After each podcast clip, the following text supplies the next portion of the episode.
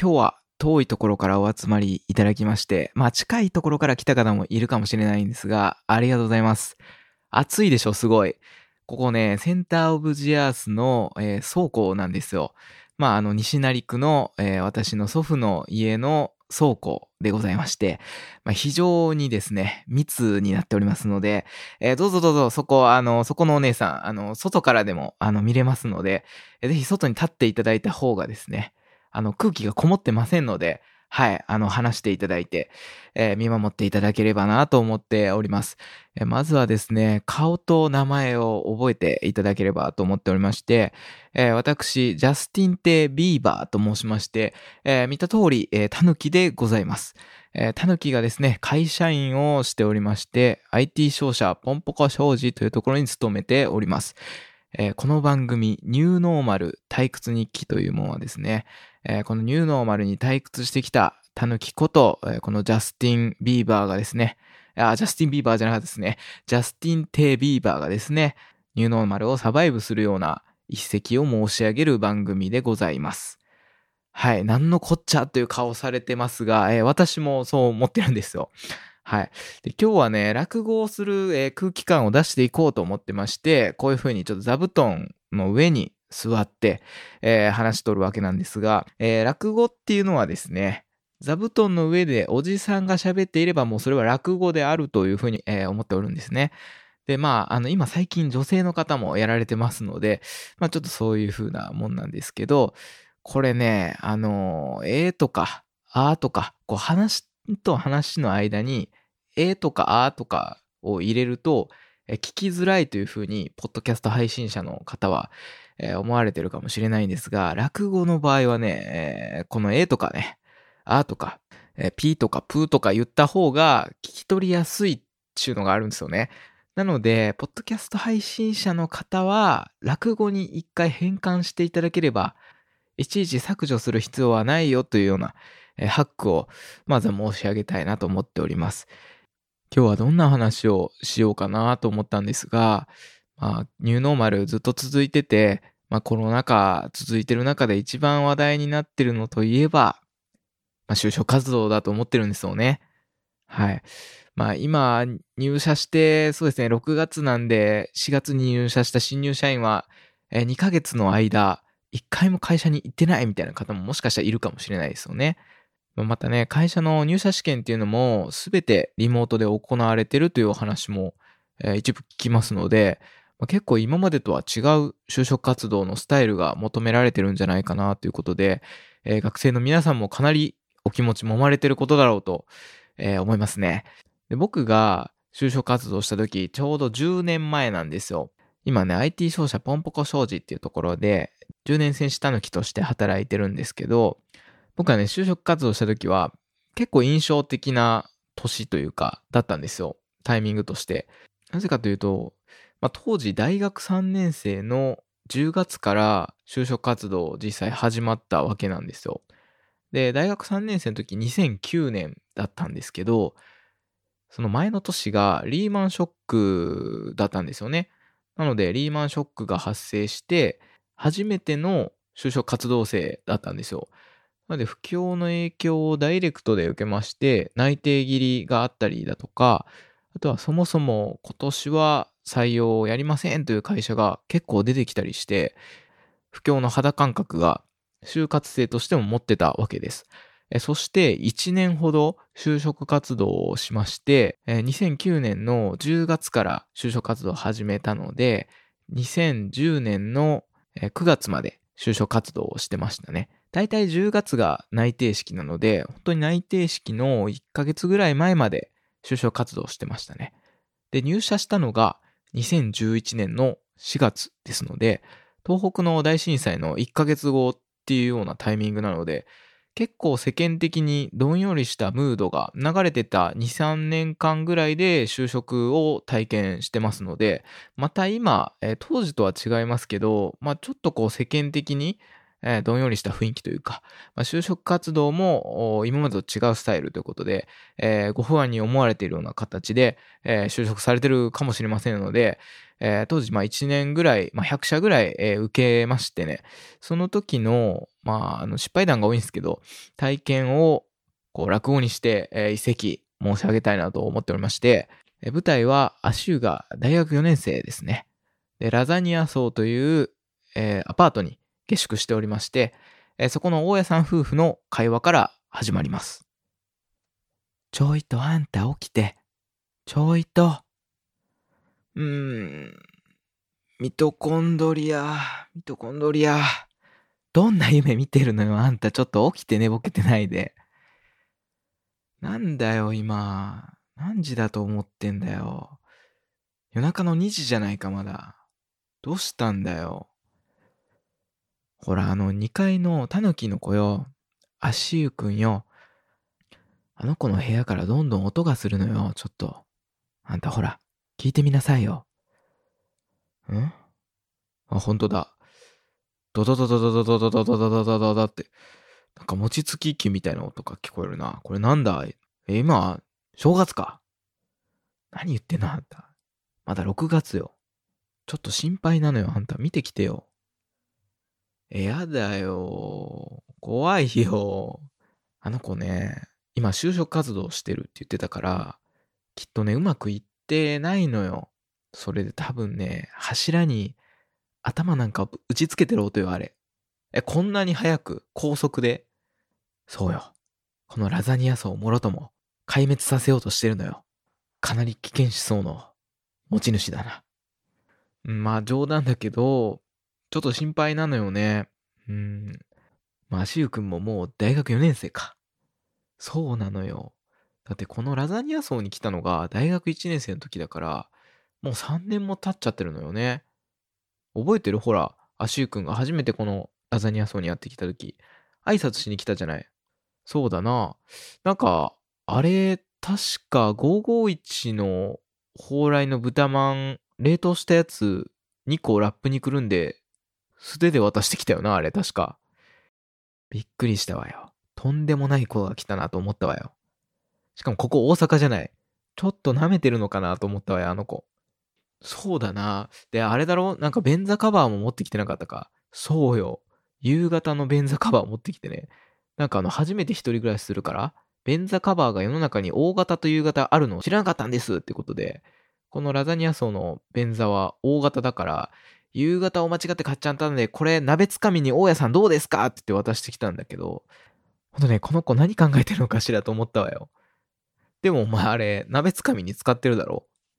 そうなのよ。あれ意外と便利だからね、有効活用してるのよ。あの子ね、栄養士の勉強してるみたいなんだけど、大学で。あ、そうだな。なんか、調理実習ばっかり毎日なんか料理してるって言ってたな。そうなのよ。3年生まで皿洗いしてたみたいなの、ずっと。寿司職人みたいな。そんな厳しい世界なの？栄養学部って。あの子不器用じゃない。だからみんな危なっかしくてね、なかなか料理任せてもらえないみたいで、大学3年生の終わりぐらいに、ちょうどデザートを任されるようになったらしくて、私のところにね、嬉しそうにやってきて、あの、大家さん、デザート任されるようになりました。僕のデザート、ぜひ今度食べてくださいって言ってね、すごいニコニコした笑顔でかけてきたことを思い出したわ。え、それで、どうなったんだ？そのデザート作りは。それがね、次の日会った時もう、もうすっごく暗い顔して、なんかね、水羊羹を任されたみたいなのよ。ほう、水羊羹。栄養学部ってね、本格的で、一から料理作るみたいで、まあ、ボール一杯の小豆を、こう、こしていってね、ザルで。で、だいたいソフトボール台ぐらいのあんこが、うん、できるらしいのよ。ほんほんほん。でも、足湯くんがやったらね、なぜかピンポン玉ぐらいにしかならないらしいのよ。いや、それは失敗してるな。そうなのよ。で、その後ね、あの子が、うわ、しまったと。ソフトボール台ぐらいにできると思ったらピンポン玉ぐらいになってしまった。これは、なんとかミスを挽回しなければっていうことで、固めればまあ、こっちのもんだろうと思ったらしいのよね。まあ、そういう問題じゃないと思うけどな。そうなのよ。でね、固める工程も失敗して、結局ウィダーインゼリーみたいになったらしいのよ。流動食に。それもう挽回不能じゃないか。もうみんな、あ、こいつには無理だってなって、で、本人も、あ、もう僕これじゃ無理だってなって、栄養士とは全然違う道に進もうと思ってね、あの子新しいもの好きだから IT 系の会社と、本が好きだからね、出版社を受けようと思って、就職活動をそれで進めたみたい。そんなことがあったんだ。そうなのよ。だからね、あの、いっぱい会社受けてるんだけど、全然面接がうまいこといかないみたいなの。まあ、そらそうだろうね。ある日なんてね、採用試験で理系か文系どっちですか？みたいな質問をされるらしいのよ。ほんほん。でね、あの子の栄養学部って、理系とか文系って結構微妙じゃない？まあそうだな。なんか科学の実験もしてそうだし、でも料理もしてるしな。そう。あの子ね、それ悩んで学校の教育センターに相談しに行ったみたいなのよ。うちの学部は理系ですか文系ですかどっちなんですかって聞きに行ったら、なんかね、そのジムの女の子が、え？そんなこと聞かれたことないんですけどって言って、あの、びっくりして奥に引っ込んでちょっと確認してきますって言って30分帰ってこなかったらしいのよ。え、そうなの？で、30分後ぐらいに、まあ、やっと戻ってきたなと思って、あの、すごくね、ニコニコした顔で、うん、こっちに来て、喜んでくださいと、学長に確認したんですが、どっちでもいいみたいです。どっちでもいいってどうなのっていう話になって、で、それでね、余計あの子悩んじゃって、就職活動の面接でもどっちでもいいみたいですって言って、なんか落とされたみたいなのよね。なかなかの瞑想ぶりだね。そうなのよ。だからちょっとね、あの子心配なのよ。ほら、あんた、様子を見に行ってちょうだいよ、ちょっと。ほら。分かったよ。じゃあちょっと見に行ってくるよ。と言ったものの、なんと声をかけていいことやら。まあ、俺には息子がいないからな。うん。どんどんどんどんどん。あ、しゅうくん。どんどんどんどんどん。ガチャ。あ、大家さん。どうしたんですか？あ、しゅうくん、や、やぶにごめん。いや、どうしたもこしたもね。あの、君の部屋からこの、ドドドドドドドドっていう音聞こえるじゃない。あれ、ちょっとうるさいんだよ。あ、それは失礼しました。これ何の音なの？これですね。洗濯してる音ですね。え、洗濯物の音なの？これ餅つき機みたいな音するよ。いや、そうなんですよ。お恥ずかしい話なんですけどね。あの、部屋の角っこに僕いつも洗濯物を溜めていってるんですよ。こう、カゴとかないんで。で、だんだんその、あの、週1で洗濯してるんですよ。週1で洗濯してるんですけど、そのあの、小高い山にだんだんなってきて、なんかこう、生体反応がしそうで動き出しそうだなってなってきたら、あ、これ閉めたと思ってですね、ベランダに置いてる、えー、洗濯機にですね、こう詰め込んでいって、洗濯物をしてるわけなんですよ。こんな夜中に。いや、そうなんですよ。なんでね、こう、間なくギチギチに詰めますからね。あの、とんでもない量なんですよ。で、もうギュギュって押し詰めてやるもんですから、もうこう機械がね、あの、悲鳴上げちゃって、餅つき機みたいな音がするんですよ。のんきな子だな、この子。それより、足湯くん、就職活動大丈夫か？何言ってんすか？大丈夫に決まってるじゃないですか。ほら、僕この通り、あの、全然面接とか大丈夫ですよ。本当に大丈夫か？大丈夫ですよ。本当に大丈夫？大丈夫ですよ。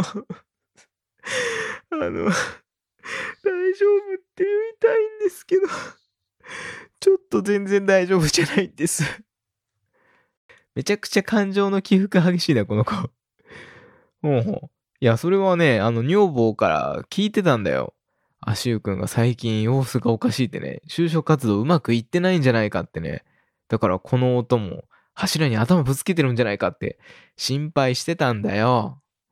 え、そうなんですよ。もう全然うまくいってなくて。あのね、まあ今までは大丈夫だったんですよ。あの結構ね、お祈りメールとか、まあ10通以上もらえば慣れてきますからね。今までは大丈夫だったんですけど、もう先週、第一志望の会社に不採用になったんですよ。もうそれがもうショックでショックで。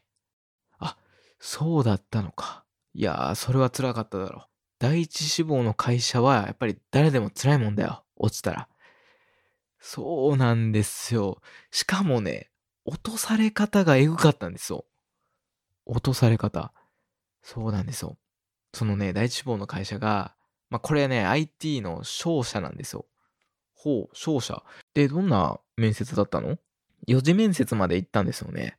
で、最後が、えー、4次の次が最終面接っていうところまで行ったんですよ。あ、なかなかいいところまで行ったね。はい。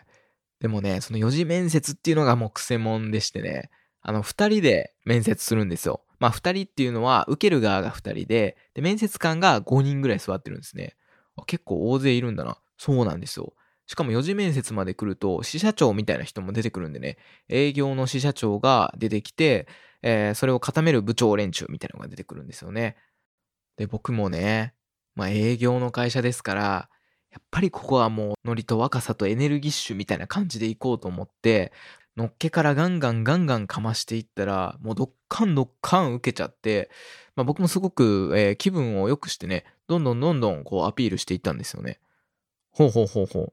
なんかなかなか聞いてる分には良さそうだけど、それがどこが問題だったの？いや、それがですね、僕の隣に座ってる、まあ、受け、一緒に受けてた男の子が、すごいね、なやっとした感じで、物静かだったんで、いや、これはいけるなと思って、こいつには勝てるなと思って、どんどんかましてたんですけど、最後に面接官から質問がありまして、ほう、どんな質問だったの？いや、それがね、あの、今日のあなたの面接に自己採点するとしたら、100点中何点ですか？みたいな、そういう質問だったんですよ。結構変わった質問だね。いや、そうなんですよ。僕もね、そういう質問を初めて聞いたんで、いや、これはあれだなと。こうスカウターみたいに、まあ、100点満点じゃなくて、こう高ければ高いほどいいと思って、僕100点満点中、そこで言ったのが1200点ですって言ったんですよ。なかなか大きな賭けでに出たな、それは。うん。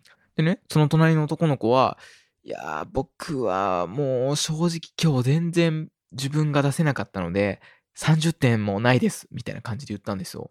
30点と1200点でしょ？これ40倍差があるんですよ。っていうことは、全然戦闘力僕の方が勝ってるじゃないですか。ほうほうほうほう。確かに戦闘力にしたらそうだな。そしたらね、うすうす感じてたんですけど、僕が1200点って言ったあたりから、面接官の顔がちょっと曇り出したんですよ。ほう。そしてね、その二人とも点数を言い終わった後に、まあその支社長みたいな人が、ああ、わかりましたと。まあ、足湯さん。うーん、君、最初から見てたけど、全然謙虚じゃないよね、って言われたんですよ。え謙虚じゃない？そう、謙虚じゃないんだよ。なんかね、あの、世の中にはいろんな人がいると思ってて、で、君みたいなタイプの人間を、まあ多分この二つの印象で、えー、人は決めると思うんだよね。まず一つは、あの、威勢が良くてやる気があると捉える人。で、もう一つは、なんじゃこいつと。謙虚じゃないなと。頭隠して尻隠さずだなって思う人がいると思うんだよね。で、どちらかというと、僕は後者の人間だよと。やっぱね、会社にはいろんな人がいるから、そういう謙虚じゃない人は、うちの会社には合ってないかなと思いますね。っていう風に言われたんですよ。それはなかなか衝撃的だな。で、まだ続きがあって、で、それに比べてもう一人の男の子がね、僕は30点ですって言った男の子ですよ。その子に対しては、君は謙虚だなと。やっぱね、君はすごく謙虚だし、まあ、自分がこうアピールできなかったっていうことも素直に表現していて、まあ、すごくいいから、今から5分特別に時間をあげるから、好きなだけ PR してごらん、みたいな。隣の子には PR タイムが与えられて、その5分間で急に水を得た魚のようにその子が喋り出したんですよ。で、それを僕が隣でただただ恥ずかしめを受けて聞いてるという、そういう拷問プレイのような、そういう最悪な面接だったんですよね。その後、3日ほど経って、えー、不採用メールが、えー、届いたわけでして、まあ、それであの、ひどく痛手を負ってるわけです。それはだいぶ辛辣な面接を受けたんだね。そうなんですよ。で、今、僕もそこからだいぶ不調でして、本当にあの、第一志望というか、もうめちゃくちゃ行きたかった会社だったんで、まあ、そんな会社に戦力外通告を受けた気分になってですね、全然他の会社に対しての身が入らなくて、ここのところずっと落ち続けてるんですよね、いろんな会社。いや、シュウ君それは、うん、辛かっただろう。うん、でもまあ、うん、就活っていうのは、お見合いと一緒で相性っていうらしいからね。まあなんとか頑張ってほしいもんだよね。いや、ありがとうございます、大家さん。と心が落ち着いてきました。いや、だから僕ね、ここ最近謙虚って何だろうっていうのを考えて煩悩を消すために、この洗濯機の餅つき108回で煩悩を打ち消そうと思ってね、やってたわけなんですよ。いや、それはさすがに意味がわかんないけど、誰か就職活動で相談できる人とかいないの？いや、それがね、なかなかいないんですよ。まあ、ほらね、僕、こう、茨の道を歩んでるわけで、うちの学校にはね、全然別の業界受けてる人とかいないんですよ。そうか。お里の両親、もお父さんとかどうなんだ？いや、父親に今の現状を言えないですよ、さすがに。だって僕、長男ですよ、こう見えて。いや、長男注文はあれですよ、いいかっこしいですからね。なかなか言えないですわ。いや、心配してると思うよ。やっぱね、一人暮らしで就職活動、まあ大変っていうのは、やっぱ親としても心配してると思うからね。ほら、そういえば来週父の日じゃないか。どうだ気分転換にお里に戻ったりしたら。いやー、うーん、どうですかね。数日後、大家に言われた通り、足湯は実家に帰ります。来週へ続く。